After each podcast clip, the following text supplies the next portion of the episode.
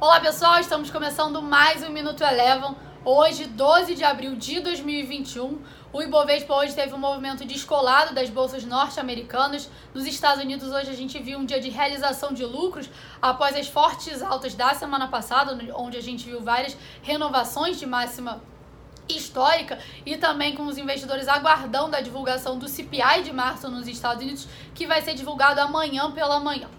O S&P 500 encerrou a sessão de hoje com uma leve queda de 0,02%.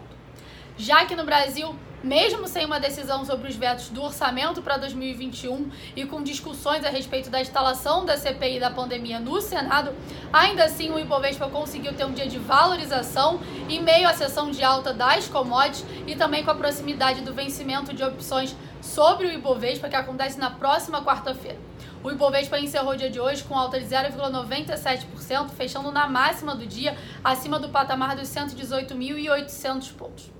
Destaque de alta aqui no Brasil hoje, dentro do índice Bovespa, ficou por conta das ações do Grupo Pão de Açúcar, que tiveram valorização de 9,8%, com o mercado vendo as ações bem descontadas após a cisão com o açaí.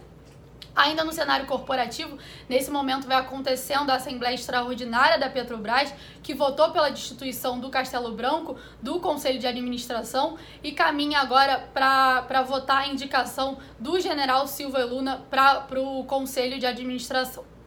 Passando para o dólar, dia de valorização do dólar frente ao real. O real hoje foi uma das moedas emergentes que mais se desvalorizou na sessão. Por aqui, o dólar encerrou o dia cotado a R$ 5,72, com alta de 0,84%, ainda em meio às incertezas do cenário político e fiscal aqui no Brasil.